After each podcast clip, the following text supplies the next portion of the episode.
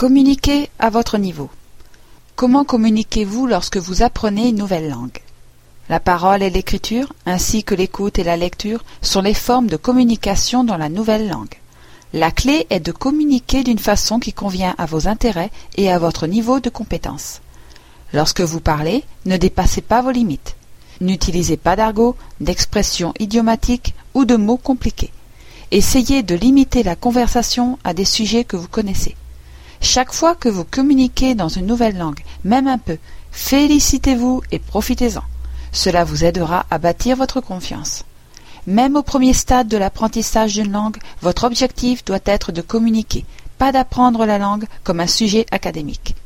Peu importe combien c'est difficile ou combien de fautes vous faites, vous progresserez plus vite en communiquant qu'en essayant de maîtriser la théorie. Ma femme Carmen est un bon exemple de ce principe.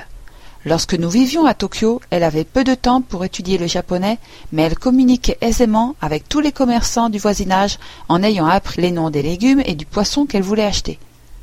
Des années plus tard, nous avons diverti nos amis et clients de France, les Guillemettes, en passant une semaine à les promener en Colombie-Britannique. Bernard Guillemette et moi étions assis devant, et Carmen et la femme de Bernard, Monique, qui ne parlait que le français, étaient assises derrière. La grammaire de Carmen était atroce, mais pendant une semaine, elle et Monique ont eu une conversation vivante et agréable en français sur le siège arrière. Je suis certain que Carmen serait mise dans une classe de niveau débutant en ce qui concerne la grammaire, mais elle communique mieux en français que la plupart des anglo-canadiens qui ont appris le français à l'école pendant des années. Si elle a besoin d'améliorer sa grammaire, elle peut le faire, mais au moins elle a maintenant un sens de la langue et un certain degré de confiance pour communiquer. Carmen n'a pas besoin de parler couramment français puisqu'elle n'a qu'un besoin occasionnel de le parler. Le fait d'utiliser efficacement une langue dans des situations de travail demande de parler vraiment couramment. Mais dans une utilisation sociale, la capacité à communiquer est suffisante. Carmen a suffisamment d'expérience et de confiance dans une conversation décontractée qui pourrait certainement lui permettre d'atteindre une précision plus grande si elle voulait se fixer ce but. C'est la même chose lorsque vous écoutez et lisez. Concentrez-vous sur des sujets qui ont un intérêt ou qui vous concernent. Votre étude sera beaucoup plus agréable et efficace si vous lisez ou écoutez des choses concernant des aspects de la nouvelle culture qui vous attirent ou des sujets que vous avez besoin d'apprendre. La recherche de contenu significatif est la première étape pour devenir polyglotte. Cela peut être dans la vie courante, les affaires, un sujet culturel que vous connaissez déjà, un loisir ou un intérêt commun avec un nouvel ami, la nourriture, la musique ou autre. Votre raison de communiquer doit être claire. Si vous n'êtes motivé que par une sensation d'obligation d'apprendre la langue, vous ne verrez qu'un ensemble de règles et de mots et l'apprentissage sera une lutte difficile. Le terme contenu significatif apparaît souvent dans ce livre et il se rapporte à des situations de langue réelle, telles qu'une conversation dans un but réel, plutôt qu'un dialogue en classe, un exercice ou une question de contrôle. Il se rapporte à la lecture et l'écoute de contenu qui est intéressant et compréhensible pour vous. Plus le contexte de ce que vous apprenez est réaliste, et mieux vous apprendrez.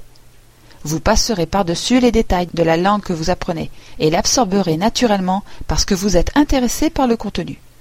C'est la vraie communication vous vous rendrez compte que ce que vous apprenez est utile, et par conséquent, ce sera plus facile de se souvenir et de retenir. La salle de classe n'est pas la vie réelle. Pour apprendre, vous devez vous exposer à des situations dans lesquelles vous avez besoin de la langue, parce que vous voulez communiquer ou apprendre autre chose que la langue elle-même. J'ai assisté à la fête de Noël 2001 de l'Association des anciens élèves de Vancouver de l'Université de Tsinghua.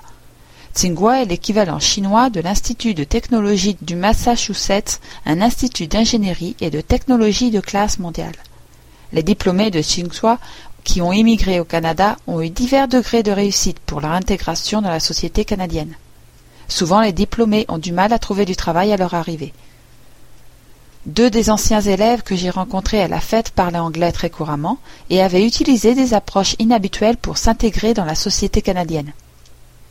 L'un d'entre eux a passé ses quatre premiers mois à faire du porte-à-porte à, Surrey et Delta, des communautés où il y a très peu de Chinois. Il a depuis trouvé un meilleur travail, mais son anglais, après quatre ans au Canada, était exceptionnel.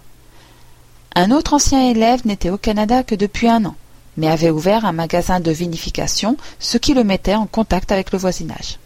Plutôt que de se lamenter au sujet de leur anglais limité, ou de leur statut de professionnel ayant fait de hautes études, ces deux personnes ont plongé dans un contexte réel et en conséquence ont appris la langue rapidement. Apprendre une nouvelle langue peut être intimidant, spécialement la première langue étrangère. Cependant, en procédant par étapes et en gagnant de petites victoires, votre confiance grandira. Il est important de se souvenir qu'en apprenant une langue, vous n'acquérez pas tant de connaissances qu'une compétence qui prend du temps à se forger. Vous devez vous y habituer. Vous apprenez en devenant, pas à partir de théories. Vous ne réussirez pas toujours de façon égale. Lorsque vous faites du sport, vous êtes meilleur certaines fois que d'autres, quelle que soit la fréquence à laquelle vous vous entraînez. L'apprentissage des langues fonctionne de la même façon. Profitez des moments où vous réussissez bien et oubliez les occasions où il vous semble que vous perdez du terrain. Une fois que vous avez appris une seconde langue, vous aurez la confiance pour en apprendre une autre. En fait, plus de langues vous connaissez, mieux vous les parlerez toutes. Vous parlerez même mieux votre langue maternelle parce que votre capacité à parler et à comprendre les nuances de sens est améliorée par le fait de parler de nouvelles langues. Vous serez sur la voie de devenir polyglotte.